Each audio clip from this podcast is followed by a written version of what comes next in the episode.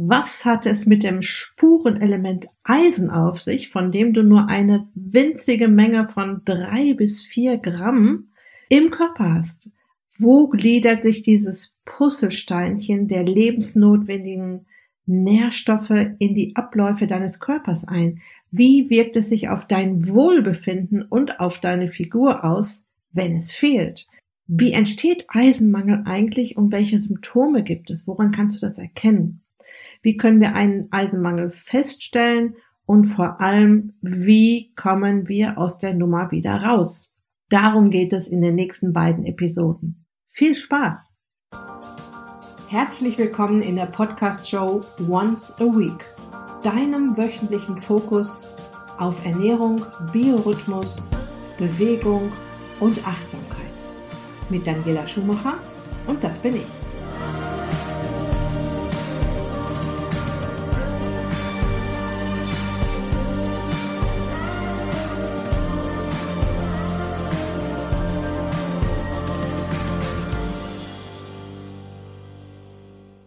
Ja, und zu diesem spannenden Thema habe ich den Gesundheitswissenschaftler und KPNI-Dozenten Matthias Baum eingeladen und ausführlich interviewt. Wir dröseln das Thema Eisenmangel für dich auf und ich kann dir schon mal verraten, es geht wieder schön in die Tiefe.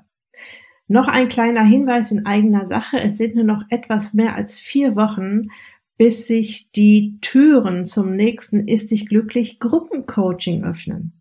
Und am Ende dieser Episode werde ich dir auch wieder einen kleinen Blick hinter die Kulissen geben. In meinem Gruppencoaching verbinde ich ja tatsächlich das Beste aus zwei Welten. Du wirst von mir gecoacht und betreut auch eins zu eins und on top profitierst du von der Gruppendynamik einer hochmotivierten Teilnehmergruppe. Die Teilnehmerzahl ist wieder begrenzt. Ich kann nur maximal 30 Teilnehmerinnen und Teilnehmer, ja, diesmal auch Männer, annehmen können. Doch wenn du auf der Warteliste stehst, erfährst du 24 Stunden vor allen anderen, wenn sich die Türen öffnen und kannst dir on top einen interessanten Bonus sichern. Den Link zur Warteliste findest du in den Show Notes und auf der Beitragsseite zu dieser Episode oder ganz einfach auf der Website daniela-schumacher.de kannst du wirklich nicht verfehlen. So, jetzt geht's aber los mit dem Interview mit Matthias Baum zu diesem spannenden Thema zum Spurenelement Eisen. Viel Spaß! Meine Lieben, ich freue mich tierisch auf meinen heutigen Gast heute, Matthias Baum ist Gesundheitswissenschaftler, arbeitet für die Firma Artgerecht als Produktentwickler und Leiter für verschiedene Forschungsprojekte rund um das Thema Ernährung und Nahrungsergänzung. Matthias ist nun schon der zweite KPNI-Kollege und gleichzeitig der dritte Dozent, den ich hier im äh, KPNI-Dozent, den ich hier im Podcast habe. Der Tom Fox war ja schon da, der Daniel Reheis und letzte Woche die Chantal Ament. Und der Knaller ist, dass wir zwei vor etlichen Jahren gemeinsam die KPNI-Schulbank gedrückt haben. Heute ist Matthias auch als KPNI-Dozent tätig. Und Matthias, du warst für mich immer ähm, während der Ausbildung warst du für mich immer The Brain. Ein wandelndes Biochemiebuch. Du hast die Themen der KPNI und da gehört dazu ähm, die Immunologie, die Endokrinologie, also das äh, ganze Hormonsystem, das, die ganzen Organsysteme, das Gehirn und die Psyche. Hast du in dich aufgesogen wie ein Schwamm. Ich konnte mit jeder Frage damals zu dir kommen. Du hast mir alles super beantwortet. Also erstmal herzlich willkommen in meinem Podcast, lieber Matthias. Vielen, vielen Dank, vielen Dank für die Vorstellung und dann gucken wir mal, ob ich das Brain noch bin. Ja, glaube ich bestimmt. Also es ja. ging ja schon damit los, dass ich, äh, dass ich dich gefragt habe, soll ich dir irgendwie mal ein paar Fragen schicken, die ich ähm, dir zum Thema Eisen schicken soll? Und dann sagtest du, nee, reicht mir als Stichwort. ähm, genau. Matthias, ich habe eine kleine Einstiegsfrage für dich, die jetzt erstmal ganz kurz ins Persönliche geht. Hier dreht sich ja alles ums Abnehmen äh, in meinem mhm. Podcast. Und meine Frage an dich wäre, musstest du schon mal abnehmen? Warst du schon mal in der Situation? Ja. Ganz ist, ist äh, also jetzt jetzt plaudere ich ein bisschen aus dem Näh Nähkästchen. Äh, ich hatte eine schwere Kindheit, würde ich fast sagen. Nein, Quatsch, überhaupt nicht. Ich hatte eine super gute Kindheit, aber definitiv äh, in der Kindheit mit äh, Gewichtsproblemen zu tun. Ich weiß nicht, ob du darüber auch schon mal eine Episode gemacht hast. Das ist ja auch ein spannendes Thema, wenn das sich in, einem, in einer frühkindlichen Phase entwickelt. Und von daher begleitet mich das Thema Abnehmen schon, hat mich immer begleitet. Ich finde, muss ich ganz klar sagen, Abnehmen nicht das schönste Ziel. Ne? Also ich finde, Abnehmen passiert nebenbei, wenn man, je nachdem, du kennst es von deinen Klientinnen und Klienten ja wahrscheinlich auch, die dann sagen, okay, ich würde gern meine fünf bis zehn Kilo vielleicht loswerden und ähm, naja, parallel eigentlich noch Müdigkeit loswerden, Abgeschlagenheit andere Probleme, Hautprobleme und, und, und, und, und. Und das kennen wir ja auch aus dem, aus der KPNI dass ähm, manchmal dann der kleinste Anstoß schon den größten Erfolg bringt und du eben über diesen Startpunkt an den Punkt kommst, dass du Veränderungen vornimmst, über Supplementierung, aber irgendwelche Lifestyle-Veränderungen und dann sich vieles auch von selbst reguliert. Und das war es dann letztlich bei mir auch, dass ich angefangen habe zu erkennen, dass Bewegung doch mein Ding ist und mir Spaß macht. Und ähm, dann habe ich mich viel mit Ernährung damals schon auseinandergesetzt. Also das war so vielleicht sowas zwischen neun und elf Jahren fing das, glaube ich, an. Und ähm, ja, also ich finde es immer schön, wenn es kein Thema mehr ist.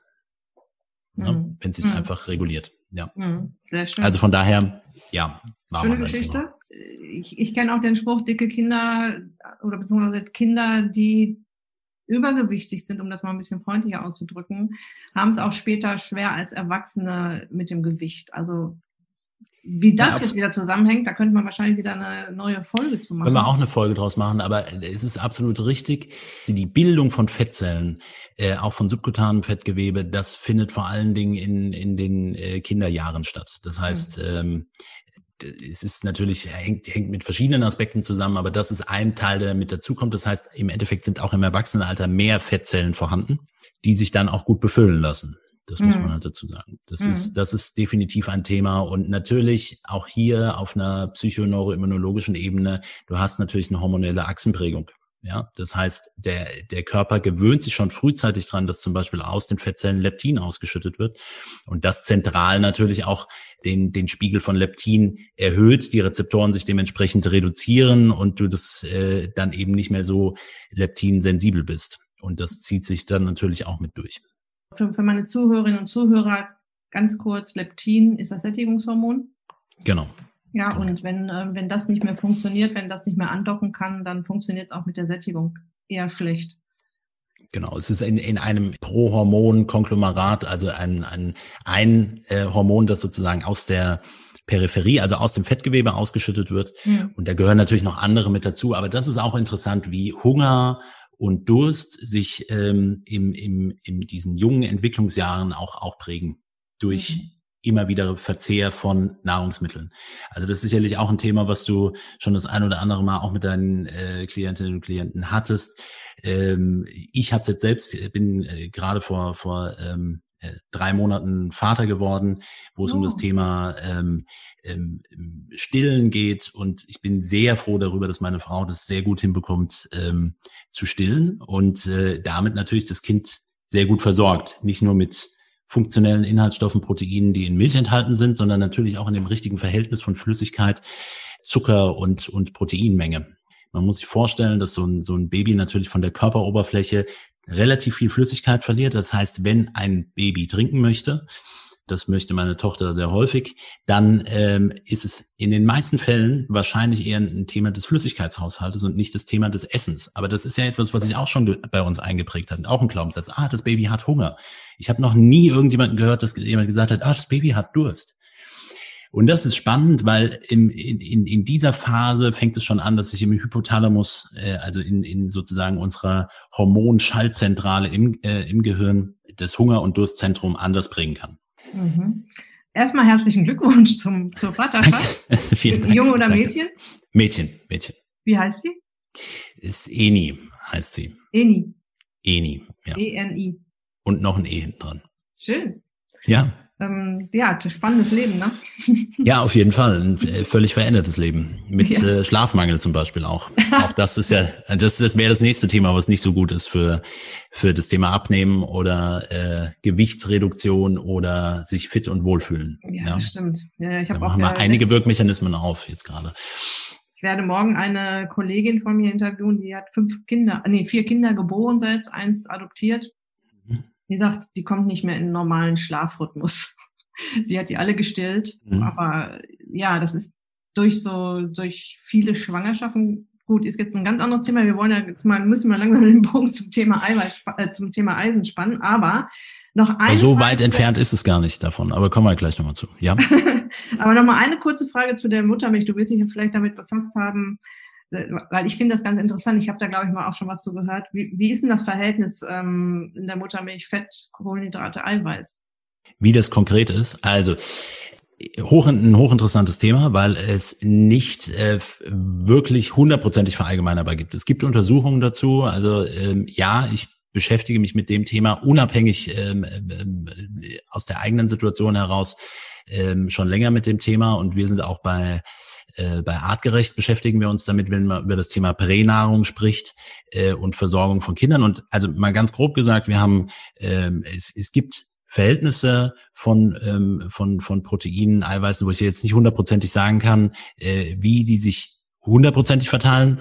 Aber es gibt so Querschnitt ungefähr das, was so äh, drin sein sollte. Tatsache ist, der Flüssigkeitshaushalt im Vergleich jetzt zum Beispiel zu Kuhmilch ist höher, der Proteingehalt ist niedriger und wir haben einen höheren Anteil an freien Aminosäuren, die auch in, in äh, Milch enthalten sind.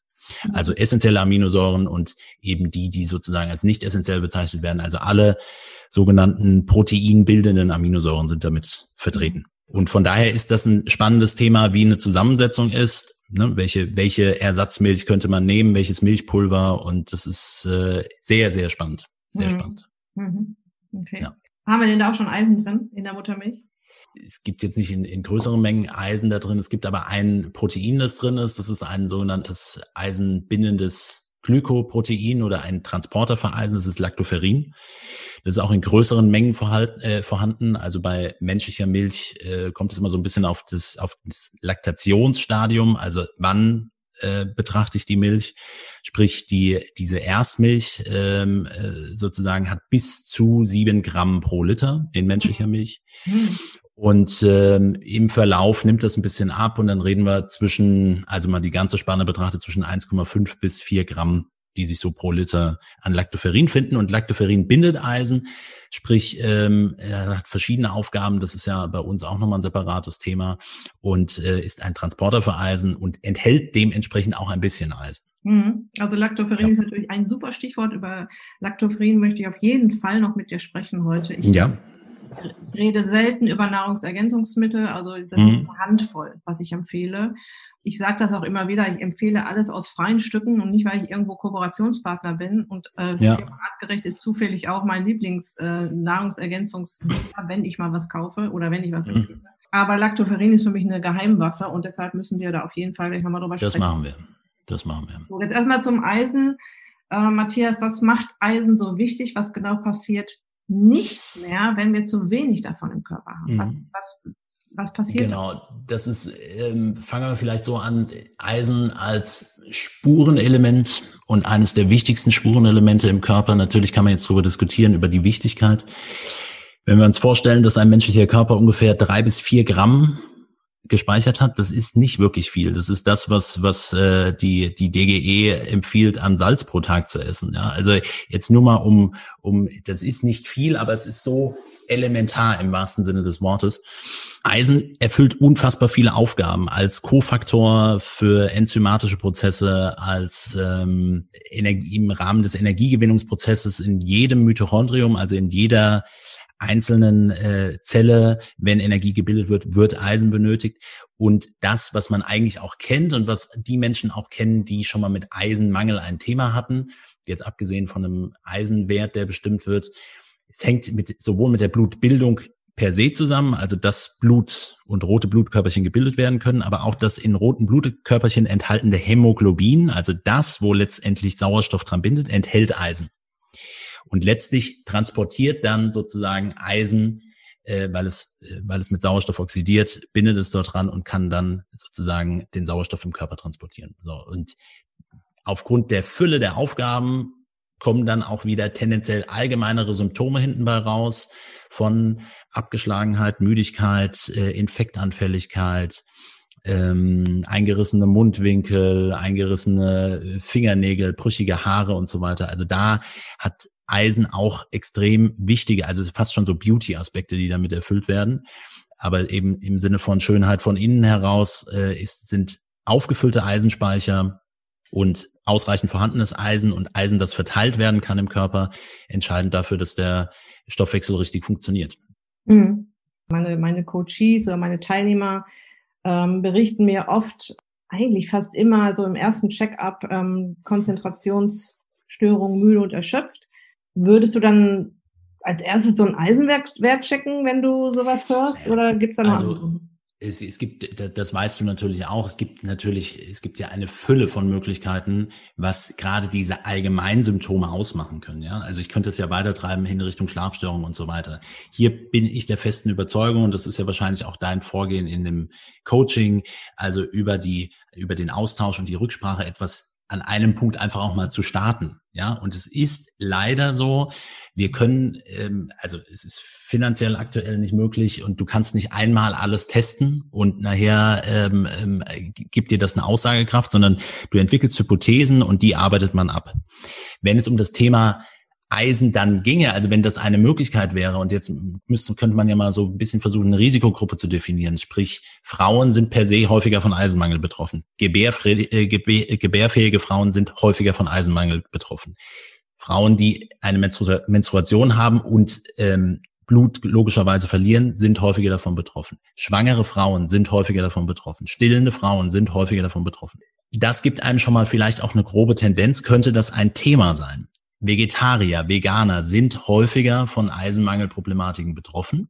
Also ich kann das nicht per se sagen, würde ich jetzt bei jemandem mit Müdigkeit sofort auf Eisen tippen, aber wenn eine Frau im gebärfähigen Alter, die Sportlerin ist, das kommt vielleicht auch noch mit dazu und eine vegane Ernährung hat, um die Ecke kommt und sagt, ich bin irgendwie ziemlich platt und abgeschlagen, dann würde ich auf der Ebene des Trainings mal schauen, was, was wird trainiert, wie viel wird trainiert.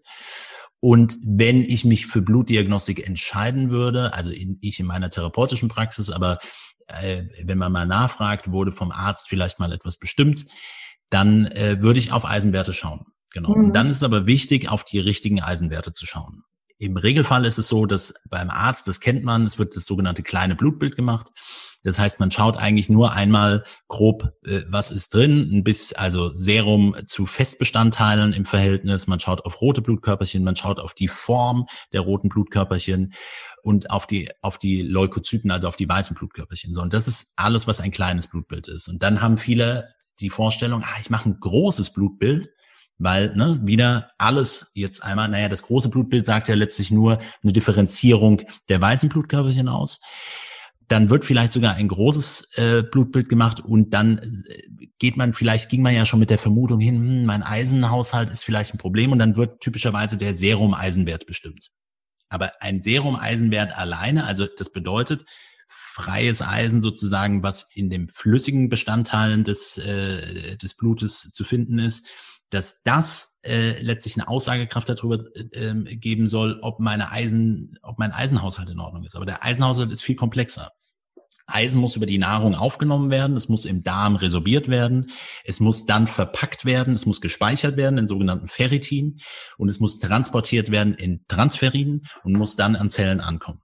So, und von daher, um es jetzt zusammenzufassen, ich würde drauf schauen, wenn sich wenn es Indizien dafür gibt, dann würde ich den Test machen und dann würde ich nicht nur das kleine Blutbild oder auch das große Blutbild mir anschauen, sondern eben auch Serum, Eisen, aber auch Serum Ferritin, äh, Transferin, Transferinsättigung und löslicher Transferinrezeptor. So, das sind so ein paar Werte, wo, wo man schon mal einen guten Einblick bekommt, wie der Eisenhaushalt ist. Und damit kommt man dann zum Arzt. Ich möchte das, das, das und das und das haben. Ja, das macht man natürlich nicht und äh, da müssen wir auch die die die ärztliche Hoheit äh, dabei belassen. Das ist auch völlig äh, völlig legitim. Aber auch äh, ich bin mit vielen Ärzten im Austausch und äh, das ist jetzt auch kein völlig unbekanntes Thema, aber es ich sag mal, in dem Diskurs zum Thema Eisen, Eisenhaushalt wird es immer mehr deutlich, okay, wir müssen die Diagnostik erweitern. Mhm. Ja. Du hast gerade die Risikogruppen aufgezählt bei den Frauen. Ähm, mhm. Was ist mit den Frauen in den Wechseljahren? Das sind ja, ja, definitiv auch. Kommt das dadurch, dass wir älter werden und das gar nicht mehr so gut funktioniert? Oder? Naja, also älter werden ist ja ähm, per se etwas sehr Positives, aber vielleicht in, in dem Maße auch evolutionär nicht so vorgesehen ist. Das ist jetzt eine Hypothese. Äh, das bedeutet nicht, dass Menschen primär nur in Wahrheit, auch wenn wir in unsere Evolution, also prähistorische Evolution zurückschauen, also die letzten 200.000, vielleicht auch Millionen Jahre, wo man, wo man sieht, wie lang haben der Menschen gelebt. Es ist definitiv der Fall, dass die Todesursachen durch Infektionen, Verletzungen schon eher gegeben waren. Also das, was wir heute medizinisch gut äh, tendenziell gut versorgen können. Äh, die Langlebigkeit war aber sicherlich auch nicht, nicht, nicht völlig abwegig. Also das sieht man auch, wenn man jetzt anthropologisch mal auf Naturvölker schaut, wo man auch ein höheres Alter erkennen kann. Aber Tatsache ist, und ob jetzt evolutionär vorgesehen oder nicht, im Alter erkennen wir, dass das Immunsystem nicht mehr so gut arbeitet bei Frauen in den Wechseljahren verändert sich ja nun mal äh, auch, auch hormonell sehr viel. Ein veränderter Östrogenhaushalt, äh, damit auch Progesteronhaushalt und, und, und, sorgt zum Schluss dafür, dass das Immunsystem anders arbeitet. Und im Alter kommt es zum sogenannten Inflammaging, also eine höhere Entzündungsrate, weil das Immunsystem und auch Immunzellen nicht mehr so perfekt funktionieren. So, und dann habe ich schon wieder Ansätze, warum vielleicht der Eisenhaushalt hier interessant sein könnte, warum es auch mit ein Grund sein kann, dass Eisenspeicherwerte, also dann nochmal Ferritin, das Speichereisen, zum Beispiel auch erniedrigt sein kann. Hm. Wenn, wenn ein Eisenmangel entsteht, ist das ein zügiger Vorgang oder entsteht das sehr schleichend? Die, die, die Range ist relativ äh, äh äh, breit, was das angeht. Also die zügigste Form, einen Eisenmangel zu entwickeln, ist, und jetzt äh, bitte nicht zu sehr das Bild ausmalen, aber wenn ich mir, wenn ich eine größere Verletzung habe mhm. oder mir irgendetwas breche und es blutet innen ein, also keine Ahnung, ein Beckenbruch beispielsweise oder eine innere Blutung oder wie auch immer oder vermehrte Blutung oder mir reißt ein Arm ab, also mal dramatischer gesprochen dann entsteht ein Eisenmangel sehr schnell, aber dann steht sowieso ein hypovolemischer äh, Schock weil einfach sehr viel Blut verloren geht. Das ist die schnellste Variante. Ähm, und dann ist Eisenmangel primär ja keine Diagnose, sondern ein Symptom. Alles, was mit, mit Verlust von Blut einhergeht, heißt auch Verlust von Eisen. Das bedeutet auch bei Erkrankungen wie Darmerkrankung, chronisch entzündliche Darmerkrankung, ist ein Thema, wo, wo es ja auch durch die Entzündung zu Blutverlusten kommen kann. Das heißt, all das, was einhergeht mit Blutverlust, dann, dann hast du da schon mal, geht es also auf die Frage, passiert ein Eisenmangel zügig? Alles, was mit Blutverlust einhergeht, ist die Frage, wie schnell wird wie viel verloren. Eisenmangel im Sinne von, es kommt zu einer Eisenmangelanämie, da gibt es ja auch unterschiedliche Varianten. Das kann auch über Vitamine entstehen, zum Beispiel über Vitamin B6 oder B12-Mangel dass äh, sich Form und Volumen meiner roten Blutkörperchen verändern. Das kann man auch im, im, im Blutbild mit ablesen. Und dann gibt es längerfristige Varianten. Also ich hatte eben die Sportler und vor allen Dingen Sportlerinnen angesprochen, Leistungssportlerinnen mal rausgenommen. Es gibt einen ganz, eine ganz, einen ganz klaren Zusammenhang, also eine Korrelation zwischen wie hoch ist mein Ferritinwert und wie viel trainiere ich pro Woche. Wenn, wenn wir von Leistungssport sprechen, heißt es, ich trainiere mehr als 13, 14 Stunden pro Woche. Und das heißt, je mehr ich trainiere, desto geringer ist mein Ferritinwert. Mhm. So, das heißt, ich verliere auf Dauer Eisen, ich verbrauche Eisen. Der mhm. Körper hat, ein, ne, wie gesagt, drei bis vier Gramm. Der Körper hat sehr viele schöne Mechanismen entwickelt, um Eisen zurückzugewinnen aus Abbauprozessen, also rote Blutkörperchen, die abgebaut werden, die teilweise in äh, Galle umgewandelt werden und dann die Gallenflüssigkeit wieder rückresorbiert wird. All das, was irgendwo mit Eisen und, ähm, und, und, und, und Blut zusammenhängt, das versucht der Körper schon immer wieder auch mit zu verwerten. Nichtsdestotrotz, ein Teil geht verloren. Ob über Schweiß, über, äh, über Mikrotraumata, es geht ein bisschen was kaputt, es wird abgebaut und, und das ist eben mit der Grund, warum Speicher sich tendenziell leeren. So, mhm. und dann ein anderer wichtiger Punkt, wenn ich über die Nahrung nicht nachkomme und nichts hinterherführe, dann braucht es auch eine gewisse Zeit, aber dann äh, arbeitet man sich auch gerne dort rein. Mhm. Äh, Nochmal kurz zu der äh, Frau zurück, die jetzt starke Blutungen hat, dann natürlich schnell Eisen verlieren oder viel Eisen verlieren. Mhm. Ähm, wie können die das denn wieder reinholen? Und oder die Frauen in der Vergangenheit haben da auch Eisen dann verloren und wie haben die das wieder mhm. reingeholt? Die haben ja jetzt auch Hungerphasen gehabt, die haben ja äh, auch Phasen gehabt, wo sie ähm, mhm. kargen Winter hatten und so weiter. Also äh, warum ist eine kann eine Menstruation stark sein? Äh, und auch unterschiedlich stark sein. Das hat natürlich individuelle Hintergründe und da muss man vor allen Dingen auf das Thema des Hormonhaushaltes schauen. Also wie laufen die Zyklushälften ab?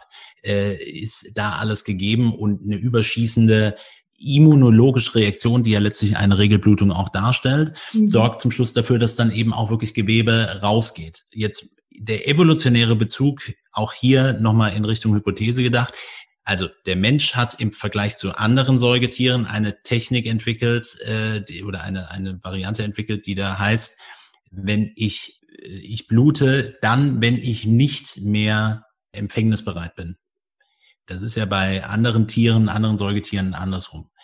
Und ich glaube, ein großer Unterschied, warum das nicht so ein Thema ist, ist, dass wir tendenziell früher im Leben, also Frauen tendenziell früher im Leben ihre Periode bekommen, also in die Pubertät einsteigen, lange Zeit sich mit Regelblutung beschäftigen, tendenziell das auch noch mit Hormonen und einem, einem modernen Lifestyle mit ergänzen und erst sehr spät das erste Kind bekommen. Im, im Schnitt, glaube ich, in 2018 waren die letzten Zahlen, die ich kenne, im, im Schnitt in Deutschland mit 34 Jahren. So, und jetzt ist halt die Frage, äh, wie hat sich das eigentlich evolutionär sonst durchgesetzt? Die, wir wissen, also das ist eine, auch eine, eine klaren epidemiologischer Zusammenhang. Mit der Abnahme von Infektionserkrankungen verringert sich auch die Anzahl von neuen Geburten. Evolutionär vorgesehen wäre es wahrscheinlich so, möglichst viel und häufig Kinder zu bekommen. Das heißt, die Phase der, der, dass man Periode hat, eine Periode hat, oder eine Menstruation hat, die ist ja tendenziell eher selten gewesen, weil entweder ich war schwanger oder stillend und habe vielleicht schon wieder ein Kind bekommen. Also da ist die Taktung anders. Aber man muss dazu sagen, dass, dass äh, sowohl evolutionär betrachtet, sehen wir aber heute auch in, in Entwicklungsländern, dass die Sterblichkeitsrate bei Kindern dramatisch hoch ist. Und das ist vor allen Dingen bedingt durch Infektionserkrankungen. Mhm. Und Infektionserkrankungen jetzt in unserer heutigen Zeit durch äh, veränderte Lebenssituationen, also viel größere Populationen, die in großen Städten zusammen sind mit Dreckwasser und, und, und, und, und, und nicht richtig versorgt zu sein. Das alles führt zum Schluss dazu, dass die Kindersterblichkeitsrate höher ist. Das führt dazu, dass auch Eltern häufiger Kinder bekommen und sorgt zum Schluss dafür, dass die, die Weltpopulation weiter ansteigt. Man weiß durch auch Möglichkeiten wie Impfungen und ähnlichem, das dadurch hinzubekommen, dass Kindersterblichkeit reduziert wird und dadurch auch weniger Kinder geboren werden im Umkehrschluss. Interessant. Also mhm. äh, das ist sicherlich nochmal ein Zusammenhang und das ist auch der Grund, wenn ich jetzt, ohne jetzt dogmatisch zu sein, aber mir das evolutionär betrachte, wahrscheinlich mit ein Grund, warum Menstruation nicht per se ein Thema in der, äh, in der Evolution als, als großes gewesen ist plus Lifestyle und sagen wir mal in einer Umwelt, wo wahrscheinlich der Hormonhaushalt auch gut funktioniert hat, so wie es eben angelegt ist, dass das gar nicht zu Problemen geführt hat. Mhm.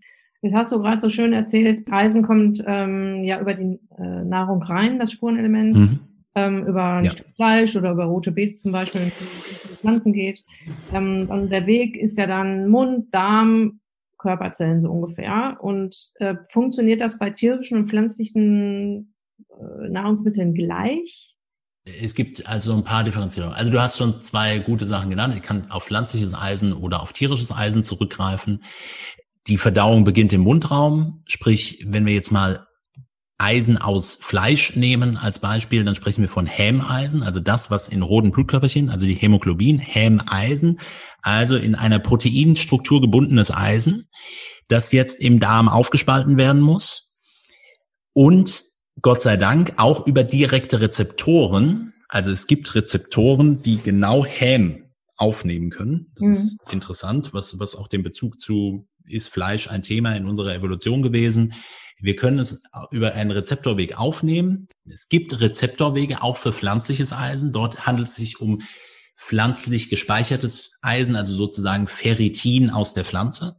Und auch da gibt es Untersuchungen zu, die zeigen, okay, auch das kann direkt aufgenommen werden. Mhm. Es gibt aber Abstriche, was die, äh, die sogenannte Bioverfügbarkeit im Organismus angeht. Ich gebe noch, nehme noch eine Sache mit dazu. Eine Variante ist zum Beispiel auch, und das kennt man ja heute eher aus der Apotheke. Ne? Wir gehen jetzt nochmal auf deine, ein, ein, eine Patientin, ein, eine Klientin, ein, ein, ein Coachie zurück. Du sagst, hm, ich tippe mal auf Eisenmangel. Die, man guckt sich die Eisenwerte an, ist ein Eisenmangel und dann lautet die Empfehlung, okay, du nimmst ein Eisenpräparat. Und dann bekommt die Person freies Eisen. Mhm. Zweiwertig oder dreiwertig. Zweiwertiges Eisen kann über einen Rezeptor direkt im Darm aufgenommen werden, sogenannte DMT, also zweiwertige Metallrezeptorweg, äh, direkt aufgenommen werden.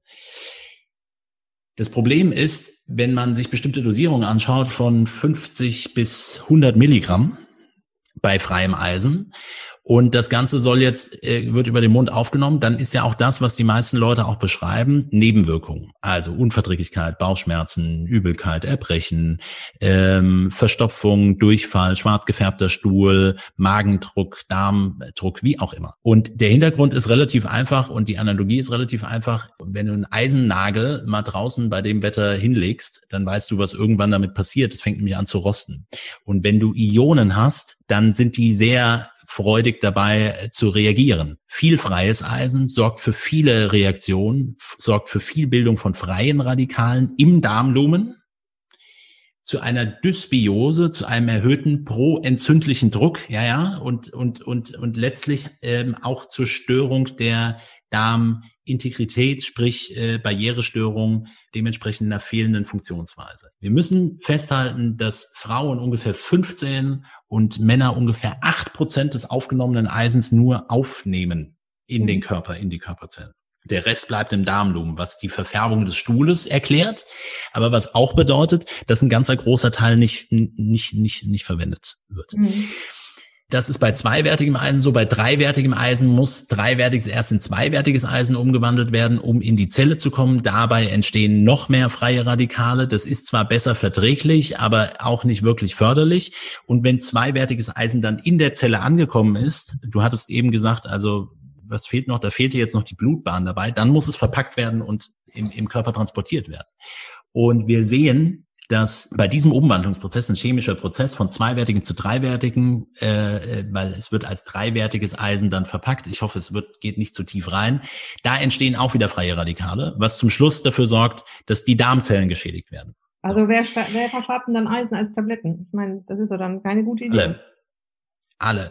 Und die Nebenwirkungen sind bekannt, aber die Nebenwirkungen sind tolerabel im Verhältnis, so ist zumindest die Argumentation, die Nebenwirkungen sind tolerabel im Verhältnis zu dem, was noch viel schlimmer wäre, nämlich eine Eisenmangelanämie zu haben.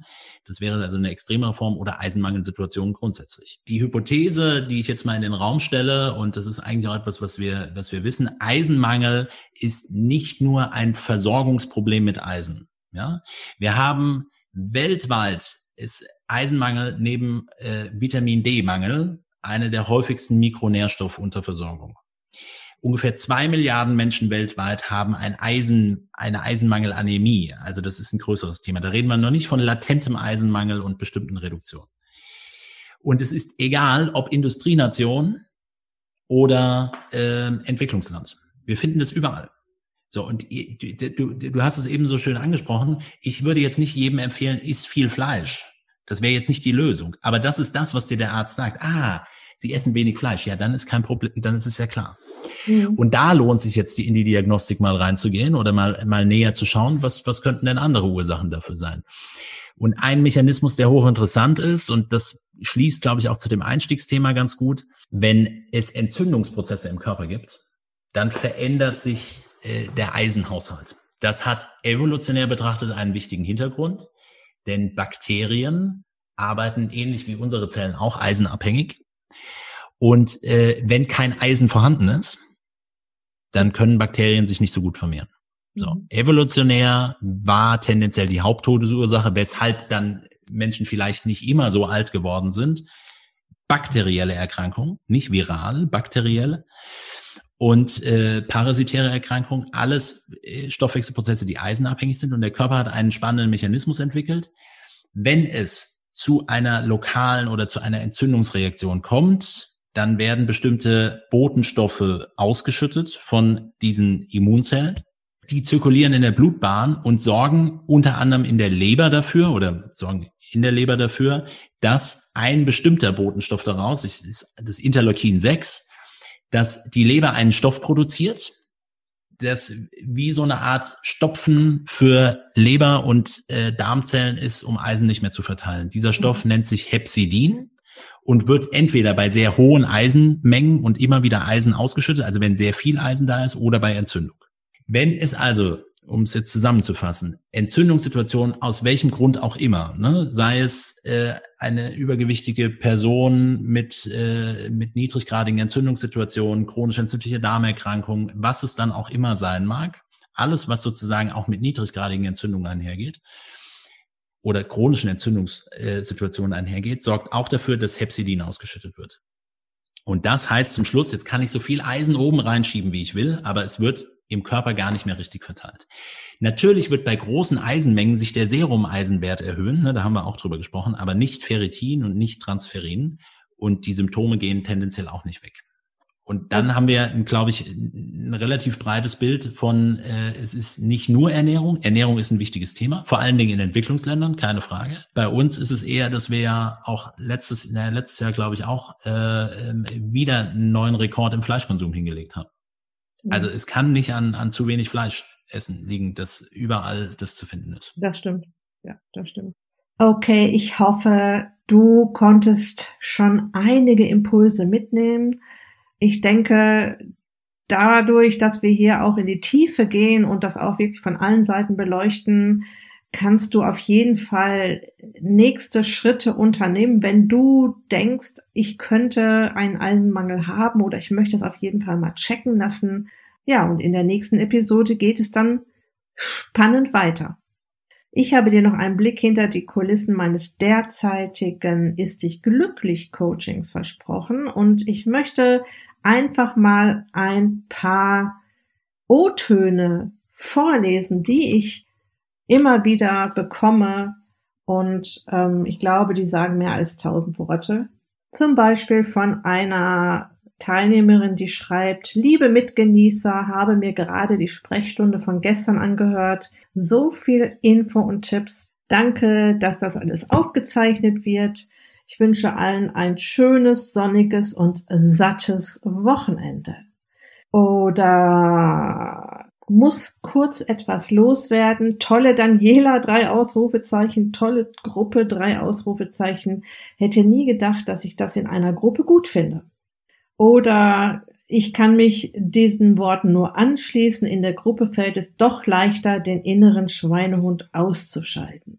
Ja, es ist eine super Stimmung hier in der Teilnehmergruppe. Sie haben zwei Wochen hinter sich, sind jetzt in die dritte äh, Coaching-Woche gestartet, haben wieder neue Aufgaben von mir bekommen, auch herausfordernde Aufgaben. Aber wann, wenn nicht jetzt, können sie auch herausfordernde Aufgaben angehen? Mit dem Rückenwind von mir und mit dem Rückenwind der anderen Teilnehmerinnen wird es dann doch sehr viel leichter. Ja, es wird einfach leichter, konsequent in die Umsetzung zu gehen und dann endlich auch mal zu spüren, was sich tut, wenn man konsequent in die Umsetzung geht. So, das war ein kleiner Blick hinter die Kulissen meines Ist dich glücklich Gruppencoachings. Das nächste startet im April, so dass du pünktlich zum Sommeranfang die ersten Kilos los bist und sie like Ice in the Sunshine immer weiter schmelzen lassen kannst. Das war's für heute. Ich wünsche dir noch eine wunderbare Restwoche. Lass es dir gut gehen. Pass auf dich auf. Bleib gesund. Dein Personal Coach für die Themen Gesundheit und Abnehmen, Daniela.